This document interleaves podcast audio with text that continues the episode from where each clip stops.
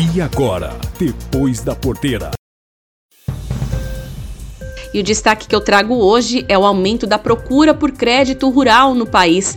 A demanda disparou no mês de setembro com o início da nova safra de grãos.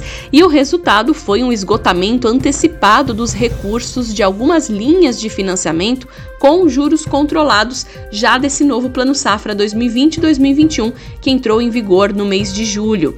Para a gente ter uma ideia, dados divulgados pelo Ministério da Agricultura esta semana, também pelo Banco Central, entre os meses de julho e setembro já foram desembolsados 73 bilhões e 800 milhões de reais, um resultado quase 30% maior que o registrado nos primeiros meses da safra anterior. E o crescimento do interesse por linhas para investimentos, olha só, foi de 73%, totalizando cerca de 20 bilhões de reais. Já nas operações de custeio, a alta foi de 20%, para 42 bilhões e meio de reais. A ministra da Agricultura, Tereza Cristina, afirma que os produtores estão confiantes com o futuro dos seus negócios e estão contratando crédito apesar das taxas de juros superiores às desejadas.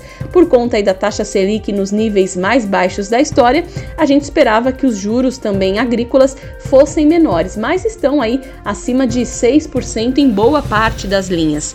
E um grande destaque que merece aqui a nossa atenção é que entre as linhas de crédito para investimentos, uma das que estão com uma demanda mais aquecida é o Moder Frota, que é aquela linha voltada à aquisição de máquinas agrícolas. Esses desembolsos subiram 90% de julho a setembro para 3 bilhões e meio de reais, o que mostra os produtores interessados em comprar mais máquinas agrícolas. E isso vem trazendo uma certa preocupação por parte das instituições financeiras e por parte também da Abimac, a associação brasileira que representa a indústria de máquinas e equipamentos, que inclusive já pediu um reforço de recursos e deverá se reunir esta semana também com o Banco do Brasil, outras instituições aí é, financeiras para avaliar a disponibilidade de de recursos próprios da instituição que ainda podem ser disponibilizados dentro das mesmas condições do Moder Frota. Isso aconteceu também na safra passada, os produtores interessados em comprar mais máquinas agrícolas e os recursos ficam escassos.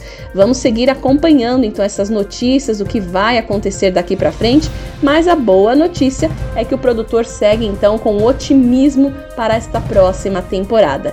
Esses foram os destaques de hoje. Lília Munhoz de São Paulo da Comunicativas para o Depois da Porteira. Esse foi o Depois da Porteira, o agronegócio em destaque.